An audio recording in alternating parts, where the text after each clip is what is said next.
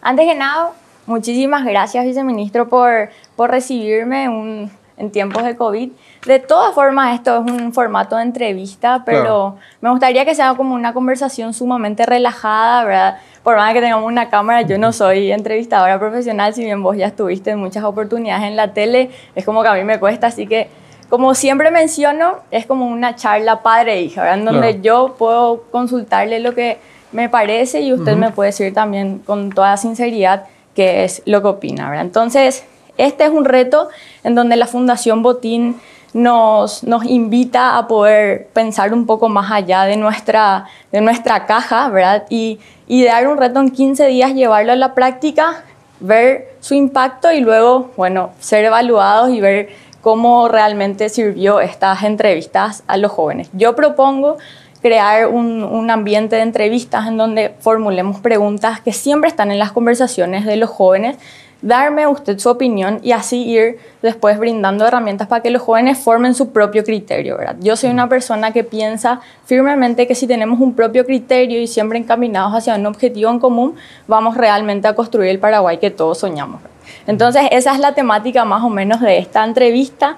Primero, antes que nada, sabemos que sos una persona altamente influyente en todo lo que es el manejo del Estado y me gustaría que me cuentes un poco tus inicios, ¿verdad? ¿Cómo fue que, te animaste a formar parte de lo público, a poner tu granito de arena y bueno, todo tu trayecto hasta llegar a donde estás ahora.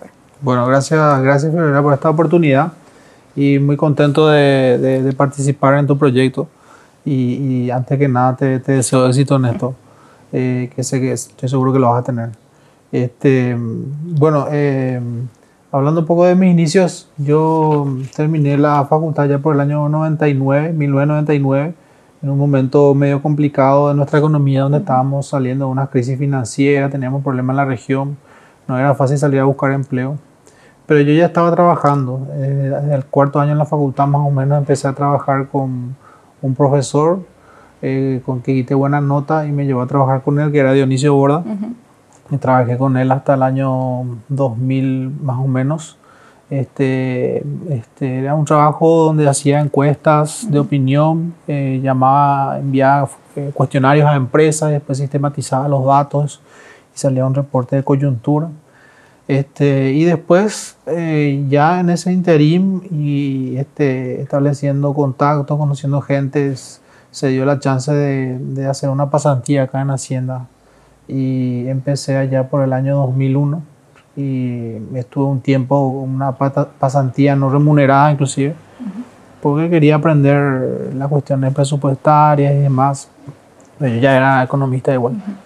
y, y, empecé unos pocos meses con esa pasantía, después ya tuve un contrato, recuerdo que firmé mi contrato el 11 de septiembre cuando se, atacaban las Torres Gemelas. Y ese fue mi primer contrato que firmé. Fue un día trágico para mí, fue un lindo día porque tuve mi primer contrato. Me imagino. Este, y después ya estando aquí, eh, eh, me postulé para un concurso que llamó el Banco Central. Ellos tenían un convenio con la Universidad Católica de Chile para un programa de macroeconomía aplicada, un programa que surgió allá en la década del 90 con el apoyo del Banco Interamericano para formar economistas eh, para bancos centrales y también Ministerio de Hacienda, pero era más orientado a bancos centrales.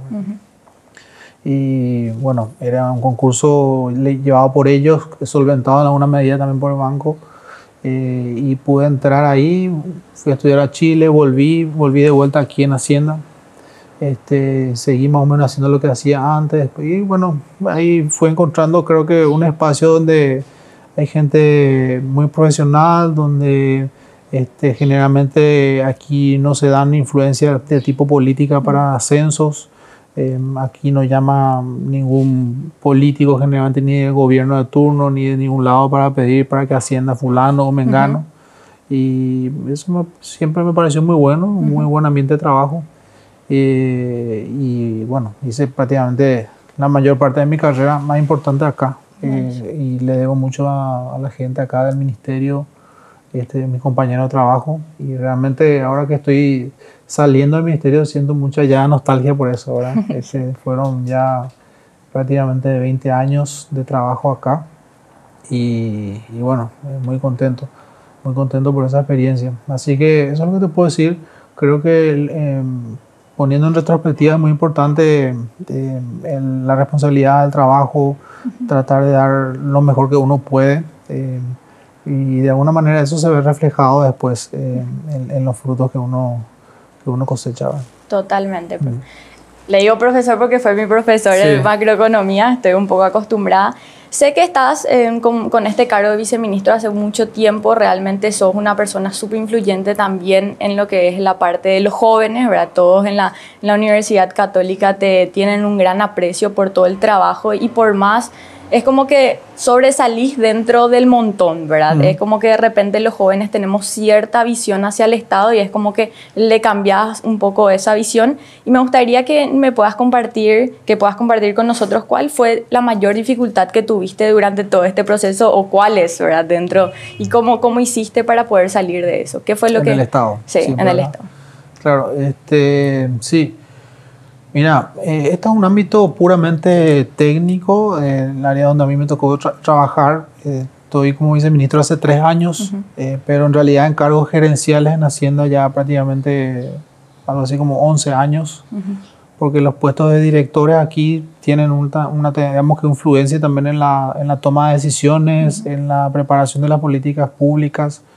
Entonces en un comienzo estuve en estudios económicos, después estuve en el área de política fiscal y en estudio económico me tocó ver algunas cosas como tema de subsidio al transporte, por ejemplo, en sus inicios, eh, en un contexto muy distinto al que estamos ahora. Había menos información, tuvimos que diseñar ese esquema de subsidio buscando que llegue al, al usuario, a la demanda, pero este, con la dificultad que eso significaba. Eh, finalmente era un subsidio basado en una estimación de cuántos eh, pasajeros hay por bus, por trayecto y función eso se pagaba a las empresas. Es un esquema que todavía sigue utilizándose hoy en una menor cuantía de lo que era antes, pero todavía sigue ese programa. Eso fue una experiencia también interesante. Eh, después tuve eh, un proyecto con eh, apoyo de la cooperación internacional para apoyar cadenas de valor y buscar poner en práctica aquello de la política pública que sea integral. ¿verdad? Fue un proyecto que se hizo con apoyo de la JICA, la Agencia de Cooperación de Japón. Eh, y ahí creo que aprendí mucho también. Porque lo que pasa muchas veces es que nosotros hay que poner también en perspectiva dónde estamos sentados. Nosotros estamos sentados en Hacienda, en el Ministerio de Hacienda, que es el Ministerio de Finanzas, el Ministerio de Economía. Generalmente estos ministerios no ejecutan políticas, ¿verdad? porque son más bien instituciones macro como el Banco Central que eh, de alguna manera sientan las bases. Eh, en el caso de Hacienda o Finanzas, prepara un presupuesto y transfiere a la entidad y son las entidades las que aplican las políticas públicas. Entonces, tampoco es que nosotros no tengamos mucha experiencia de eh, la aplicación directa de políticas que lleguen a la gente, ¿verdad? Hay algunas cosas que con el tiempo se fueron incorporando, ¿verdad? como por ejemplo el programa de adultos mayores, que es una transferencia a los adultos en situación de pobreza que se hace desde acá. Y en el marco de la emergencia, este programa de transferencia de trabajadores informales pues, tuvo también que se eh, armó en, en, tiempo récord. Pero te estaba diciendo antes sobre el, desafío de tener políticas públicas integrales. Yo creo que es un tema importante eh, porque muchas veces una política se diseña para un objetivo y busca atender ese objetivo con una acción concreta, pero en realidad hay otras eh, limitantes que van por el costado, por el lado. Este, eh, que tiene que ver con las problemáticas que, que, se busca atender, que generalmente es reducción de la pobreza, apoyo a los trabajadores, apoyo a las empresas, a las MIPIMES. Entonces, creo que es un tema importante de cómo hacer para que la política pública sea integral, para que haya una acción coordinada de parte del Estado y no es fácil. Eso realmente no es fácil. Y, y, en ese sentido creo que hay un desafío de desarrollo institucional. Eh, hemos visto cierto desarrollo institucional en el Banco Central, en el Ministerio de Hacienda, pero ese mismo desarrollo institucional necesitamos en educación, necesitamos en agricultura, eh, necesitamos en otras entidades del Estado, eh, de manera tal que se vaya construyendo esa capacidad eh, de también articular y tener políticas públicas integrales. ¿verdad? No es fácil la, la, la, preparación y la implementación de las políticas públicas, como decía vos antes, hay, hay influencias también que pueden ocurrir desde afuera eh, que, que, pueden afectar, ¿verdad? Yo te puedo hablar de la experiencia de otras políticas si te interesa, ¿verdad? Totalmente. Bueno, haciendo un poco un, canal hacia lo que mencionabas. Mm. Mencionabas de diferentes entidades. ¿Usted qué piensa en general de la estructura del Estado? ¿Piensa que es una estructura eficiente en donde se apunta a un objetivo en común y todos trabajamos de forma coordinada? ¿O cuál es su perspectiva con, con relación a la estructura? ¿Y qué es lo que podemos cambiar y cuáles son los pasos para eso? Sí. Mira, sin lugar a dudas la estructura del Estado puede mejorar, puede ser mucho más eficiente, sin lugar a dudas. Eh, Creo que algunos países han dado paso en ese sentido. Hemos visto hace poco las reformas institucionales que empezó a hacer Brasil, donde fusionó algunos ministerios. Eso tiene sus ventajas eh, porque em, se supone que debería traer un ahorro de recursos en cuanto al área administrativa, los gastos administrativos y, concentrarse en lo, misional de las entidades. Eh, creo que en nuestro caso en particular en Paraguay, tenemos eh, varias secretarías que son como mini ministerios eh, que en realidad quizás podrían fusionarse y, tener una sola entidad, por ejemplo, que se ocupe de todo el tema social. Algo de eso se avanzó, se creó un Ministerio de Desarrollo Social sobre la base de la Secretaría de Acción Social, pero quedaron después igual otras secretarías que dependen de la presidencia. Y realmente es difícil eh, la gobernanza, porque el presidente tiene muchas cosas que atender. Total. Eh, tiene varios ministerios importantes de línea, pero también tiene varias secretarías, un montón de secretarías alrededor de la presidencia. Yo creo que eso se puede racionalizar. Eh, hay otros espacios de racionalización, como por ejemplo en la percepción de ingresos que, que hace el Estado, aduana, tributación, IPS. ¿Por qué no tener un solo ente recaudador de todo? Finalmente hay economía de escala en ese sentido Claro que hay que tener bien delimitado cuáles son las responsabilidades después en cuanto al control, en caso que haya eh, evasión tributaria o evasión de aportes patronales, sobre patronales al IPS. Pero bueno, eso puede ser otro espacio donde se, se mejore, se mejore la eficiencia, ¿verdad? Eh, y después creo que es importante también ver eh, todo lo que tiene que ver con las entidades autárquicas, las universidades, por ejemplo, las universidades nacionales de nuestro país.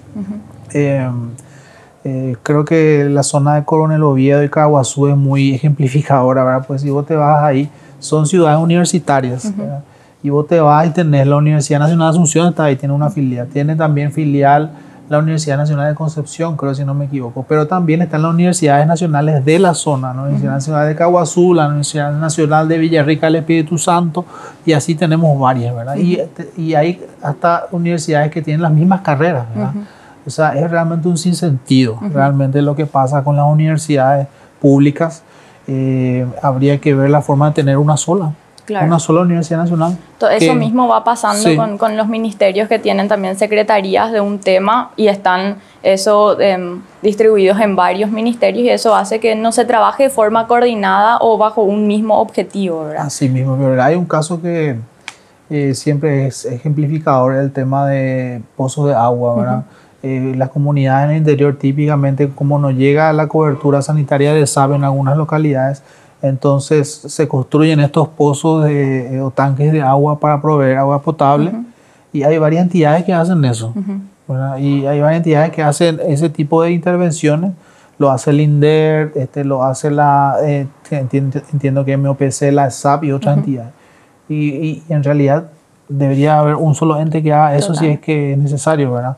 Eh, entonces hay varios ejemplos de donde se puede mejorar la estructura y finalmente la gobernabilidad, ¿verdad? Porque entonces cuando tenés un aparato tan grande es difícil de coordinarlo y tener una política pública que sea coherente y consistente. Claro, pero esto ya está en las conversaciones de ustedes los altos directivos, se está avanzando, está como un tema prioritario dentro de lo que es la gestión del gobierno. Sí, mira, una cosa que no te comenté ahí, lo que sí estamos avanzando es en lo que tiene que ver con el área económica, que hay otras entidades, por ejemplo, que en algún momento se desprendieron eh, bueno, el caso de aduana, eh, el caso de contrataciones públicas, el caso de función pública. Eh, todas estas son cuestiones e entidades que de alguna manera actúan como entes rectores o reguladores en el tema salarial y de ascenso y promociones de funcionarios como función pública, en el tema de compras públicas, de la Dirección Nacional de Contrataciones Públicas, tema aduana finalmente un tema de ingreso fiscal. Entonces, ¿por qué no crear un solo Ministerio de Economía grande? Totalmente. Eso sí está avanzado, tenemos un proyecto en esa línea. Es una decisión política importante que tomar porque finalmente esta entidad, bueno, va a haber un solo ministro, si quiere llamarle superministro, ¿verdad? Pero va a haber un solo ministro que se encargaría de todo. Eso sí está avanzado, tenemos un proyecto y bueno, quizás muy pronto podamos discutir esto a nivel público. Súper. ¿Y usted cree que esta, estos múltiples entes que hacen el mismo trabajo y de repente van solapando las actividades, podría tener algo que ver con la superpoblación de todos los ministerios? Como que le tenés que dar trabajo a toda la gente que está dentro de cada ministerio. Me mm. gustaría abarcar ese tema, la superpoblación dentro del ministerio, mm. de los ministerios. ¿Qué podríamos hacer para, para que realmente sea de una manera eficiente con la cantidad justa de personas, pero qué impacto también tendría, ¿verdad? Bueno, ahí quizás para poner en perspectiva habría que ver un poco los números. Si nosotros vemos con respecto a la población económicamente activa, en realidad Paraguay no es de los países que tienen más funcionarios. Ahora, si vemos el, tema del gasto salarial sobre el Producto Interno Bruto, por ejemplo, eh, sí es uno de los países que más gasta. Ahora, si vemos contra el presupuesto, porque hay que verlo en todas sus dimensiones, ¿verdad? ¿Qué proporción del presupuesto va? Y estamos más o menos en la media, ¿verdad? Eh, regional de lo que se gasta en términos de presupuesto, eh, en términos de salario, seguramente hay áreas donde por ahí el aparato administrativo está sobredimensionado, este, hay áreas donde falta gente, ¿verdad? Eh, y, efectivamente yo creo que hay una tarea ahí de mejorar esa asignación de, de, funcionarios. no podría quizás decir que hay una superpoblación. Yo siempre pongo en perspectiva de que eh, prácticamente tres de cada cuatro guaraníes que se gasta en salarios tiene que ver con eh, este, los personales de blanco, los docentes y la fuerza de seguridad. Entonces, ahí te queda prácticamente un 25%, o sea, un cuarto nomás, eh, un 25 eh, de cada 100 guaraníes nomás lo que se gasta en principio en entidades como áreas administrativas de ministerios y cosas así, ¿verdad? Eh, pienso que hay una tarea también, creo que de responsabilidad conjunta de el poder ejecutivo, pero el poder legislativo también, y todos los poderes del Estado finalmente, ¿verdad? Porque sí, se ve y hay algunos casos emblemáticos que quedan en la retina de la gente, ¿verdad? Como el director de fotocopia del Congreso, como qué sentido tiene, o la directora de la sala de sesiones del Congreso. ¿Y para qué tiene que ser directora alguien que se encargue de la sala de sesiones, ¿verdad? Entonces, son realmente cuestiones que, que dan una muy mala imagen eh, si vos miras en el agregado, realmente no es mucho, pero eh, digamos que es importante que los poderes del Estado puedan, eh, ojalá, llegar a un acuerdo y que ese tipo de cosas se, se, se, eliminen, ¿verdad? Claro. Y dentro de todo este proceso de eliminación de los puestos que realmente son un sinsentido hoy en día, la unificación de los departamentos o secretarías, ¿qué influencia tiene la política en la creación de todo esto, ¿verdad? ¿Qué, qué tanta traba es la gestión política o la política del Paraguay para la prosperidad del país? Muy buena pregunta. Sí, yo pienso que sin lugar a dudas eh, la estructura del Estado eh, muchas veces también la cantidad de funcionarios eh, tiene una influencia de varios actores. Creo que no solamente de la política. Que sé yo, por ejemplo, hay gente que reclama la creación de un ministerio del agua, por ejemplo o habla de la necesidad de tener un ministerio de transporte, otro ministerio de energía. Y finalmente son también actores de la sociedad, ¿verdad? Un segmento de, un gremio, un sector empresarial, eh, pero también eh, la clase política. Finalmente que de alguna manera responde a eso, pero también es una oportunidad quizás para este, poder tener algún espacio. hay que decirlo, ¿verdad? De esa manera, porque finalmente así ocurre, ¿verdad? Eh, y y, sí, y de alguna manera eso va configurando la estructura institucional del Estado. Eh, y eh, es una decisión importante poder avanzar en una línea de tener una estructura organizacional que sea eficiente y que responda a una política pública que, como decías vos en algún momento, eh, responda a un resultado al cual se apunta. En ese sentido, después de varios años de venir trabajando, el Ministerio presentó, el Ministerio de Hacienda presentó por primera vez el, año pasado eh, el presupuesto para este ejercicio basado en un enfoque de resultados. Eh, por ejemplo, el Ministerio de Educación tiene una serie de indicadores como por ejemplo eh, lo que tiene que ver con este, matriculación primaria, con la cantidad de egresados. Todos esos indicadores están ahí ligados a la acción del presupuesto. Yo creo que eso de alguna manera va a ir dilucidando en la medida que la gente se apropie también de esto, así como la gente se ha apropiado bastante, creo yo, de lo que es datos abiertos, por ejemplo, que eh, de alguna manera todavía se utiliza más quizás para cuestiones anecdóticas y para morbo, porque van a buscar al fulano a ver cuánto cobra, qué hizo, ¿verdad? Pero eh, en la medida que eso podamos conseguir que también la gente se apropie con el tema de que el presupuesto sea por resultado y que haya rendición de cuentas y que se evalúe la pertinencia de que siga una entidad o un programa de política pública en función de resultados. Ese sería un estadio donde deberíamos llegar en algún momento eh, y quizás como algunos países tener una oficina nacional de, evaluación de impacto de políticas públicas que sea autónoma e independiente. Algunos países tienen eso.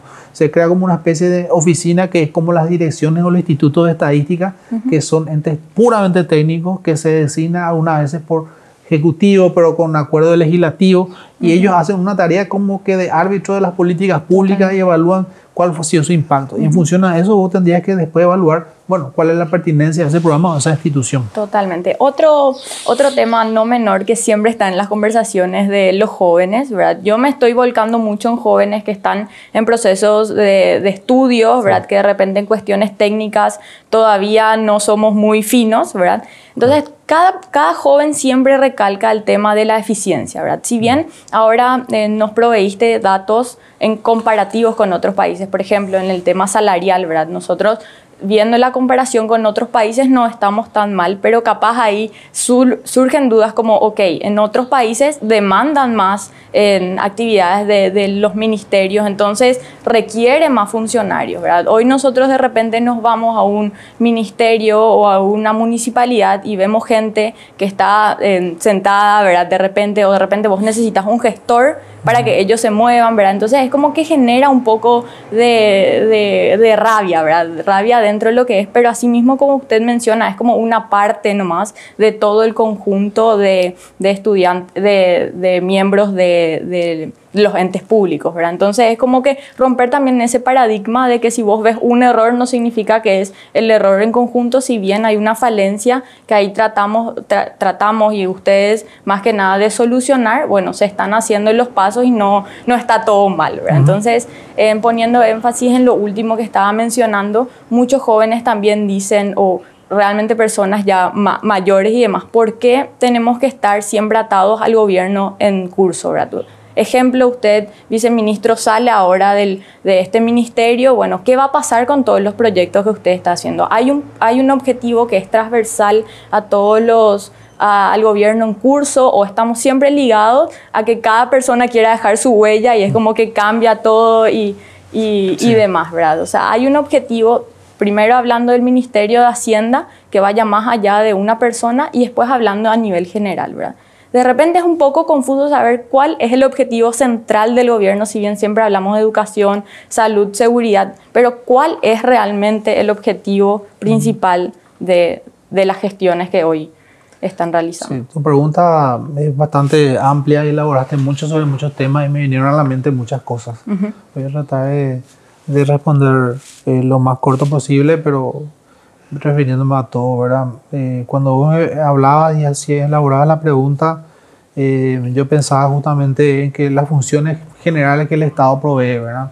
Eh, más allá de las políticas insignia que de repente un gobierno quiera llevar adelante y proponga, generalmente el Estado lo provee bienes y servicios por un lado, busca mejorar la redistribución de la riqueza o el ingreso por otro lado, y también tiene que ayudar a la economía en general, ¿verdad? Con políticas anticíclicas cuando, cuando se requiere. Nosotros tenemos un Estado que en términos relativos es pequeño si lo miramos contra otros países, ¿verdad? Eh, creo que el nivel total de gasto público está alrededor del 25% del Producto Interno Bruto, cuando hay otros países que están fácilmente por encima del 35%, los países desarrollados ni hablar, ¿verdad? Eh, inclusive más, ¿verdad?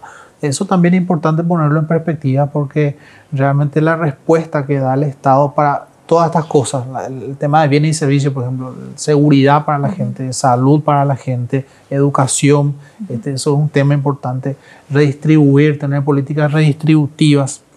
uno mira los ejercicios de, eh, de, impacto de la política pública sobre la inequidad en la distribución de los ingresos y ve que hay países que hacen mucho en mejorar la distribución. Los países europeos ni hablar, algunos de los países de la región hacen mucho. Nuestro país hace poco todavía en, mejorar esa distribución del ingreso. Eh, y en la política macro de estabilizar la economía con políticas anticíclicas, los márgenes de maniobra también son muy reducidos. Entonces, eso también creo que de alguna manera lo ve el ciudadano que se va y quiere llegar a un centro de salud, este, un ciudadano que quiere llegar a la universidad de repente. Eh, eso se ve eh, y, eso tiene que ver con la relación finalmente de las personas con el Estado. Entonces, a una vez esa relación puede ser, puede ser algo, algo frustrante ¿verdad? en ese sentido. ¿verdad? Eh, pero, pero bueno, yendo a un poco al objetivo de las instituciones, eh, hay instituciones que tienen un objetivo como más macro y que digamos que es transversal al, gobierno, a cualquiera sea el gobierno de turno.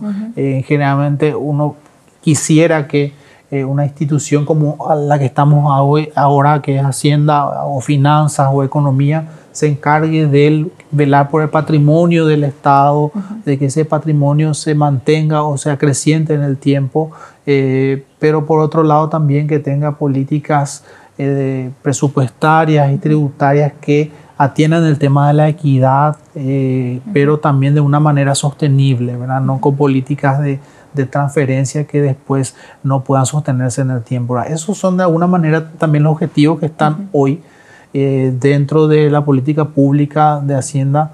Eh, también está eh, el tema de la equidad. Se, se, buscó avanzar en equidad el año pasado con la, la ley de modernización y simplificación tributaria.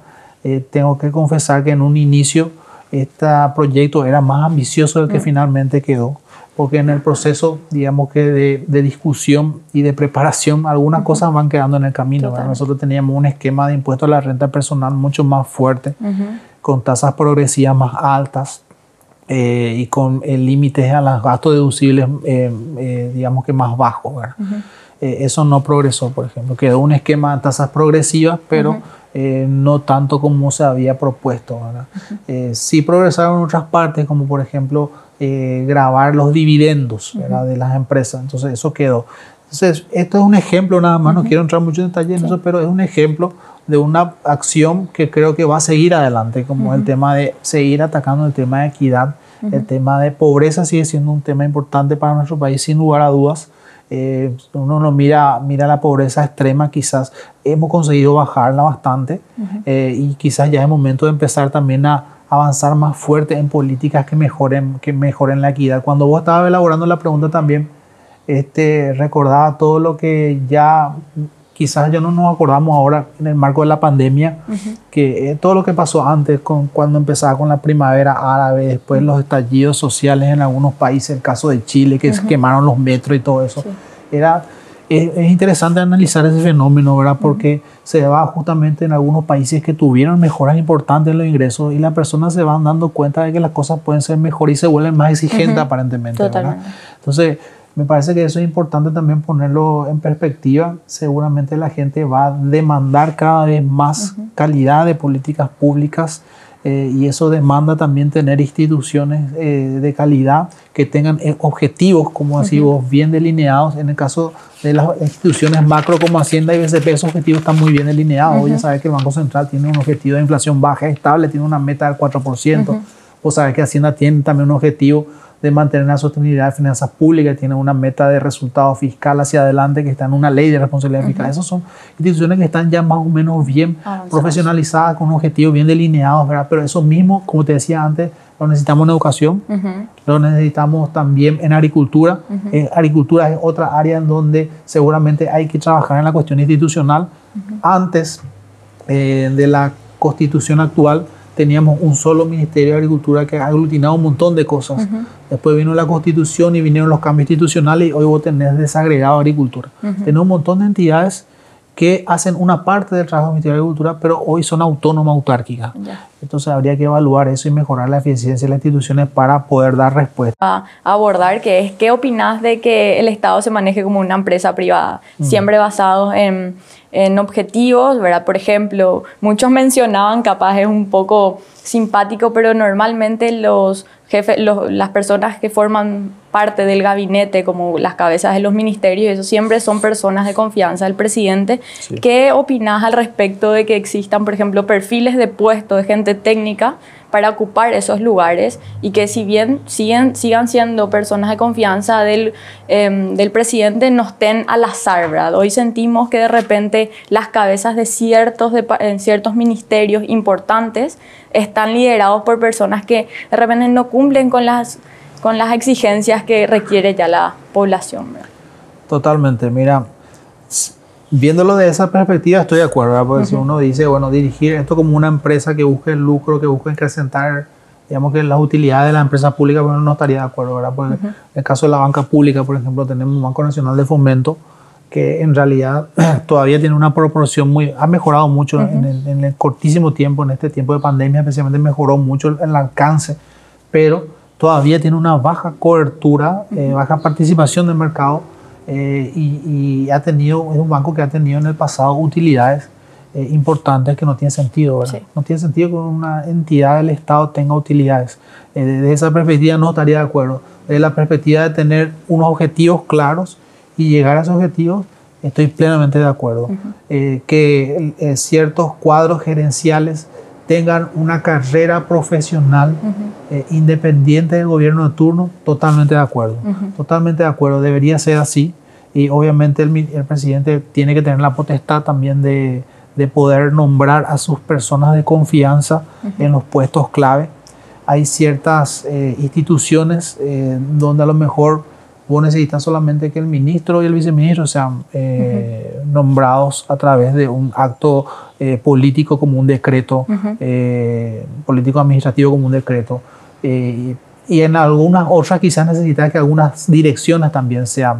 Pero no en todos, ¿verdad? Yo pienso que en algunas instituciones hasta el nivel de viceministro podría eventualmente ser de, de, de carrera, ¿verdad? Esa es una discusión interesante que hoy día, en el marco de la pandemia, vos sabés que se demanda también las reformas estructurales y como parte de las acciones que se han llevado adelante, eh, una de las acciones concretas tiene que ver con reformar la ley de la función pública. Y ese es uno de los aspectos que se va a discutir. ¿verdad? Ahí se está proponiendo justamente que hasta el nivel de directores sea por concurso. Hoy el cargo de director en prácticamente la gran mayoría de las entidades depende de la autoridad del de la institución, la autoridad de turno en la institución. Se lleva un viceministro y puede cambiar todos los directores y poner el que él quiera. Y en caso de que eso se lleve a cabo, ¿cómo sería con todos los que ya están ahora formando? ¿Se perderían su trabajo y estarían invitados a hacer el concurso o esto es un cambio a largo plazo que a medida que van saliendo ellos de sus puestos en la forma natural va a ir entrando ya gente capacitada? Tiene que haber un proceso de concurso y donde los que están hoy día eh, van a tener que concursar. Eh, y ahora, una vez que concursa y, gana el concurso, tiene que ganar por un tiempo, ¿verdad? Entonces, esto no es un desafío menor, ¿verdad? Porque te, te, doy también la otra perspectiva. Está bueno tener una carrera eh, profesional, pero ¿qué pasa muchas veces que ocurre que de repente la gente se aburguesa o se vuelve perezosa una vez que consiguió, alcanzó cierto nivel? Entonces, no es un equilibrio fácil ese pero es una, es una cuestión hacia la cual tenemos que avanzar y correr esos riesgos. Hay que correr esos riesgos.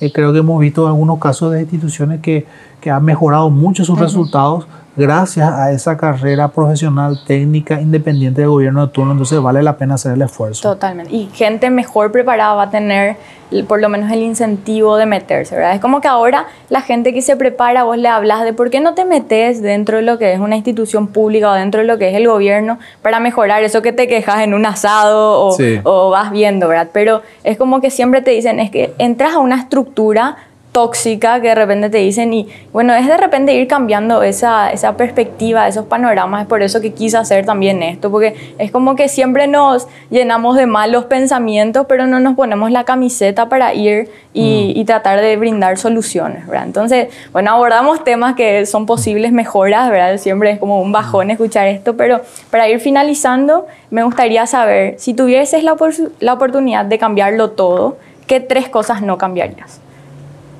Qué pregunta difícil. este, antes de responder a tu pregunta, quisiera decir que yo he visto en mi carrera acá gente muy buena, profesional, pero también en otras instituciones no he visto, ¿verdad? Y hace falta mejorar, hace falta hacer esa transición que se ha visto. Yo creo que el ejemplo más, más ilustrativo es el del Banco Central, ¿verdad? donde se ha visto cómo eh, en la carrera técnica profesional da su fruto. Eh, y eso mismo tenemos que replicar. Ahora, ¿qué cambiaría yo o qué no cambiaría, mejor dicho? Que tres cosas no, no cambiaría, ¿verdad? Creo que eh, desde el punto de vista de las políticas macro, creo que estamos bien. hemos dado avances eh, importantes. Eh, con la pandemia se han reducido sustancialmente los márgenes de maniobra y vamos a tener un trabajo para recuperar eso seguramente, especialmente en el caso de la política fiscal eh, recuperar esos márgenes de maniobra nos va a tomar algún tiempo. ¿verdad? Creo que la política monetaria también ha agotado su, su capacidad de, de, de, tener un impacto porque las tasas están por el piso, la tasa de política está por el piso. Entonces también ahí hay una, una, un desafío hacia adelante. ¿verdad? Entonces eso yo no tocaría. ¿verdad? Eh, eso es como lo macro. ¿verdad? Pero yendo sí, quizás un poco más a las políticas micro, eh, otra de las cosas que no, no cambiaría también es tener un sistema tributario de pocos impuestos y de bajas mm. tasas.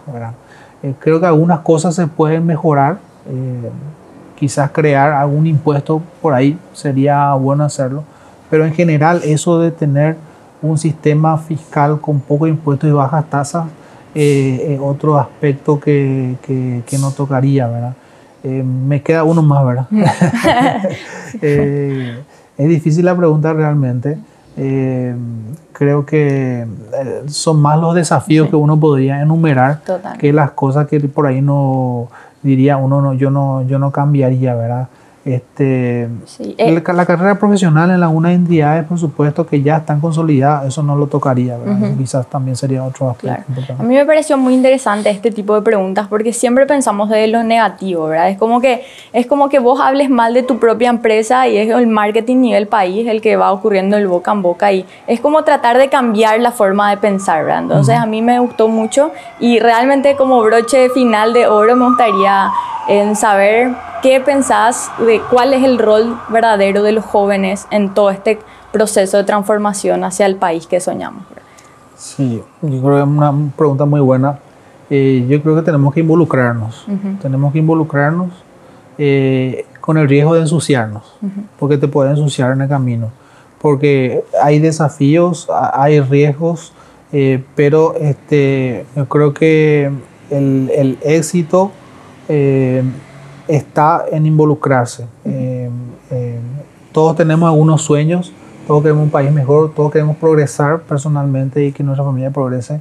Y para eso tenemos que animarnos a hacer las cosas. Yo creo que nuestro país requiere que los jóvenes se involucren más. Creo que es muy, muy positivo las pocas experiencias que tenemos donde se han involucrado los jóvenes. ha sido positivo. Y hoy tenemos un mundo en donde el joven puede explotar toda esa capacidad de la generación de ustedes, especialmente los que vienen un poco más, eh, eh, un poco más jóvenes, eh, que ya nacieron en este mundo de un exceso de información.